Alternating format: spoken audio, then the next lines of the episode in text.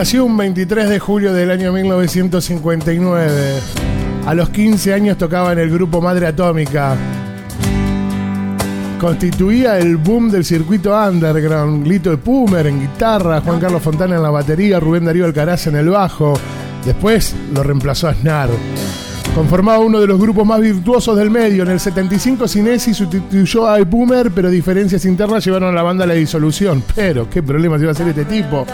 ¿Por qué? Ingresó en Alas, un trío de jazz rock con influencias del tango rock, Gustavo Moreto en teclados, vientos y voz, Carlos Rigante en batería, percusión, Alex Zucker en bajo y guitarra, y posteriormente reemplazado por Pedro Aznar.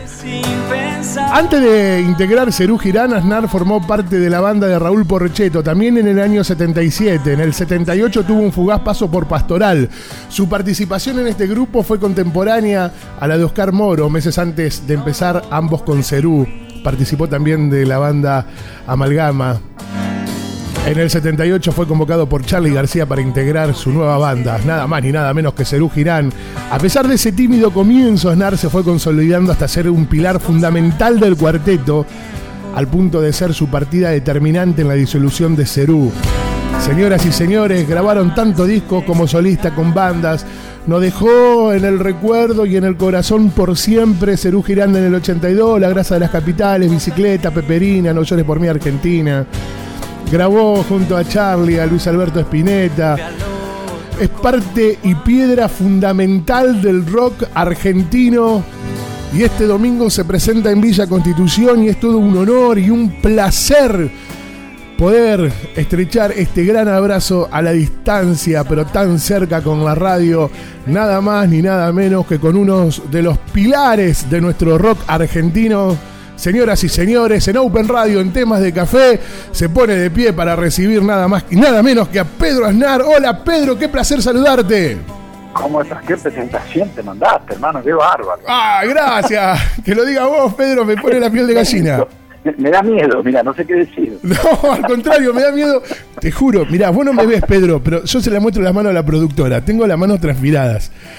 Porque sos tan importante en nota. Eh, a ver, he hecho muchísimas notas a nivel nacional a muchos músicos, pero cuando hablo con eh, piedras fundamentales de nuestro rock argentino, este rock que, amo tanto, estas bandas tan grosas que han quedado, que han quedado, que nos dejaste tantas grabaciones, nos dejaste tantos recuerdos, que los nervios los tengo yo, Pedro, así que no.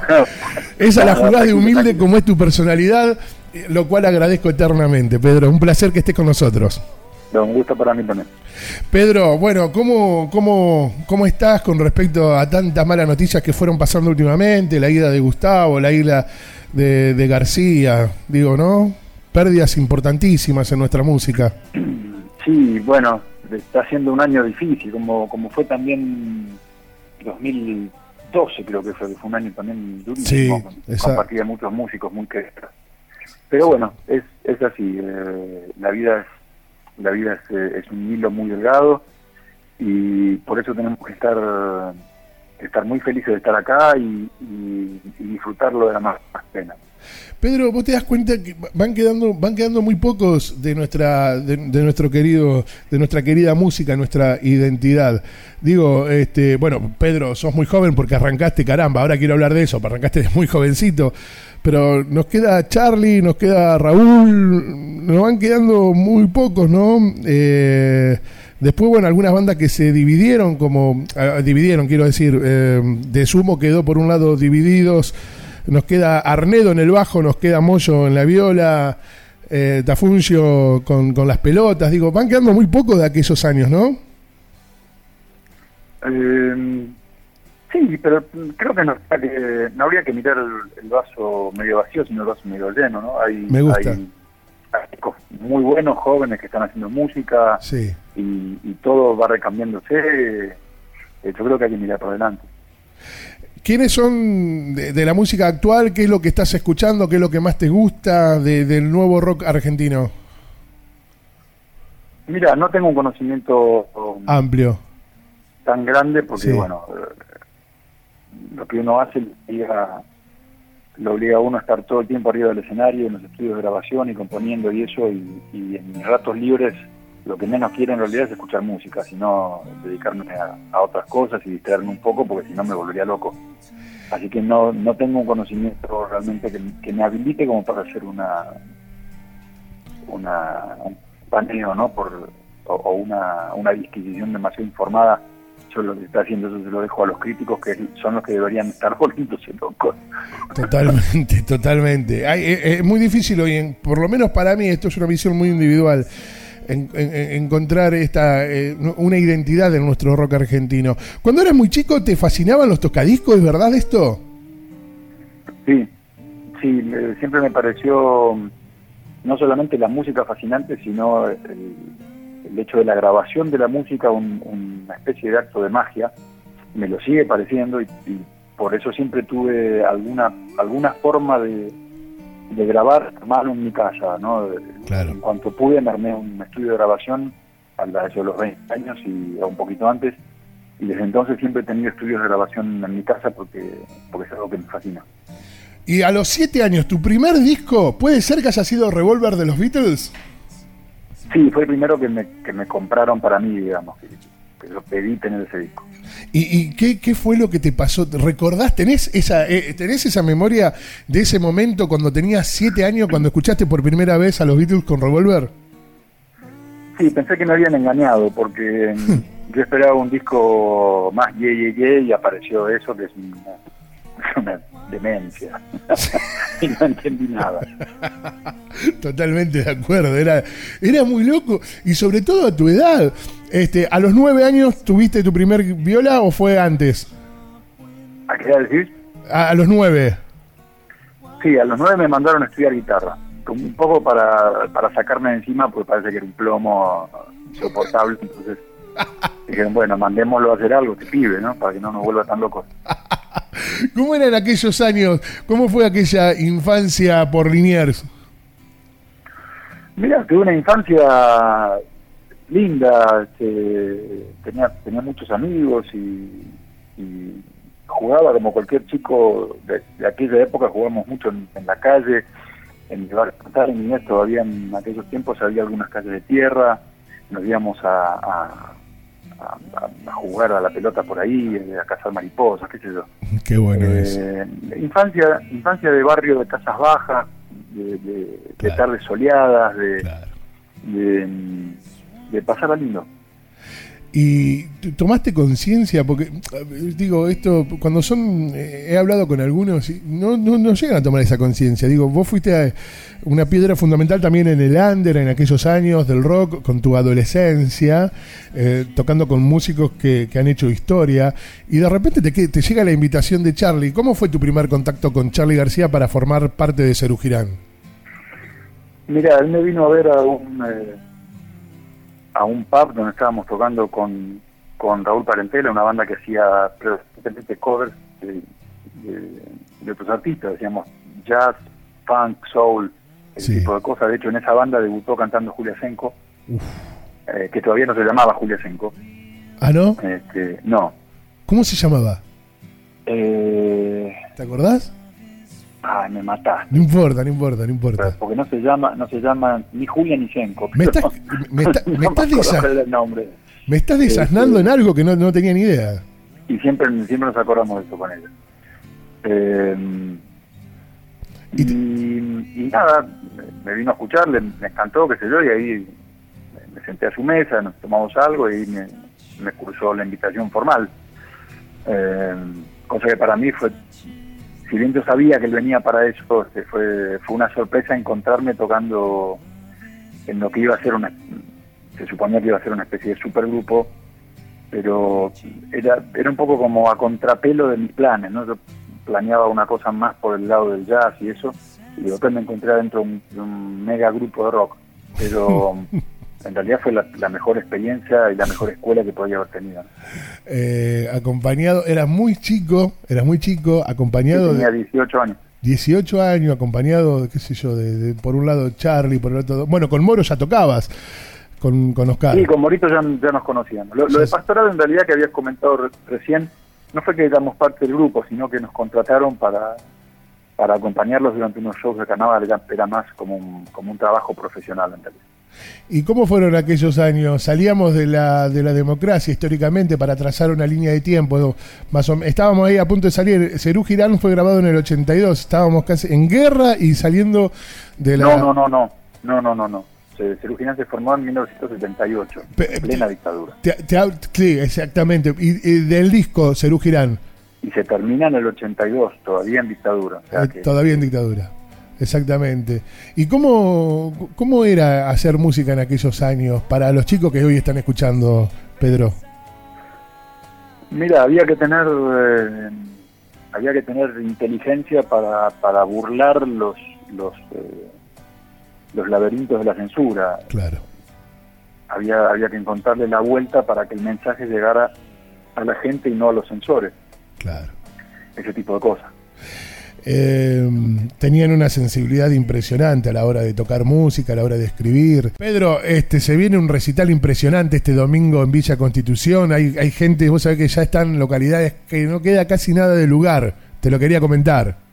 Ah, mira qué bueno, sí, nosotros fuimos eh, fuimos allá hace creo que tres o cuatro años y, también estuvo lindísimo, eh, que el público se, se super prendió con el show, la verdad que la pasé muy muy bien y lo que le llevo mm, este año es eh, es un, recorrido muy muy completo por, por mi discografía. Voy a hacer una selección de los mejores momentos de Mil Noches y un Instante, que es el, show unipersonal sí. el cual publiqué CD y DVD hace poquito. Sí, que está genial. Te felicito. Y, eh, y, también voy a hacer mucha música que hace, hace mucho tiempo que no toco, algunos estrenos. Eh, y muchas canciones que las llamo lados B, que son, que son canciones tal vez eh, no, no, tan, no tan conocidas, pero, pero canciones de una gran belleza. Eh, que te digo, este es un show que ya lo anunciaste todo, es un show que no, es imposible perdérselo, es sentarse, mirarte, cerrar los ojos y volar con tu música, Pedro, se viene algo realmente impresionante. Eh, Villa y toda la zona, esta es una radio que llega a muchísimas localidades, San Nicolás, Rosario, hay en muchísimos lugares donde nos están escuchando en este preciso momento y están escuchando tu palabra, este, que bueno, que apenas se enteraron que ibas a estar por la zona, como cuando fue en Ramallo, hace muy poquito también estuviste en Ramallo. Este, sí, hace, unos 10 días, sí. Eh, también llenaron y se agolparon.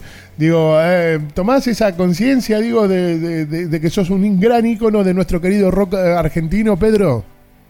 Mira, la, gente es el, es el mejor termómetro para, para medir qué es, qué es lo que pasa con, con un artista, ¿no? Y, realmente la gente me viene tratando con, con tanto cariño, especialmente estos últimos años hay, hay una, una devolución tan linda de parte de la gente que, a mí me tiene constantemente motivado y trato, trato siempre de doblar la apuesta y, de ofrecerles algo mejor y todos los años llevar algo distinto, algo nuevo, eh, dar lo mejor de mí, porque realmente es, emocionante lo que viene de parte de él. Sí, totalmente, totalmente. Además, eh, bueno, es como decís vos, ¿no? El mejor termómetro de la gente, la gente elige, ¿viste? ¿Qué sé yo? Yo recuerdo que cuando apenas se inició, dijo, estábamos con Chocolate, que es uno de los productores aquí del teatro, este, con Diego Giseli, y decíamos, bueno, se tiró lo de Pedro, este, lo, tiramos así por, por primera vez en la radio, y la gente prendió, y a la tarde este, se agolpó en la sala San Martín a, tener su entrada, a querer ser parte de este show, digo, eh, y gente que, se comunicaba de distintas ciudades que vienen a verte, este, porque es un verdadero placer escucharte, porque bueno, eh, escuchar un recital de Pedro Aznar implica, implica todo desde lo visual, desde, desde tener todos los detalles este, de sonidos sumamente bajo, bajo tu ala. Eh, sos de cuidar todos esos detalles porque eh, seguramente, bueno, tenés un oído realmente absoluto para estas cosas, Pedro. Mira, es, es por respeto a la gente. Claro. Eh, yo me pongo, me pongo en los zapatos de, del que paga una entrada y se sienta a ver un espectáculo y realmente tiene que recibir algo, algo, algo de valor y algo de calidad. Eh, por eso, por eso lo, cuido cada detalle de, cuando me presento, desde, como decías, desde lo visual, eh, todo lo que tenga que ver con, el sonido, con la técnica, está cuidado hasta el más mínimo detalle. Y la, la hoja de ruta del espectáculo, el, repertorio, la secuencia de las canciones, todo está fríamente calculado, por así decirlo, para, para que el, oyente entre como en una especie de trance, en una especie de, viaje. Y felizmente eso, eso llega a la gente porque lo sé, porque me lo dicen por las redes sociales o me escriben mail y las cosas que me comentan son, son muy lindas. Eh, ahí vamos a estar el domingo y la verdad que nos encantaría, aunque sea algunos minutitos, tenerte en un mano a mano en, nota ya, pero con alguna camarita también. Dale, cómo no. ¿Eh? Si eso puede ser factible ahí en el teatro, que obviamente te vamos a estar viendo y vamos a intentar robarte algunos minutos de tu tiempo, que siempre sos tan gentil con nosotros, con toda la prensa y, y nos atendés siempre también.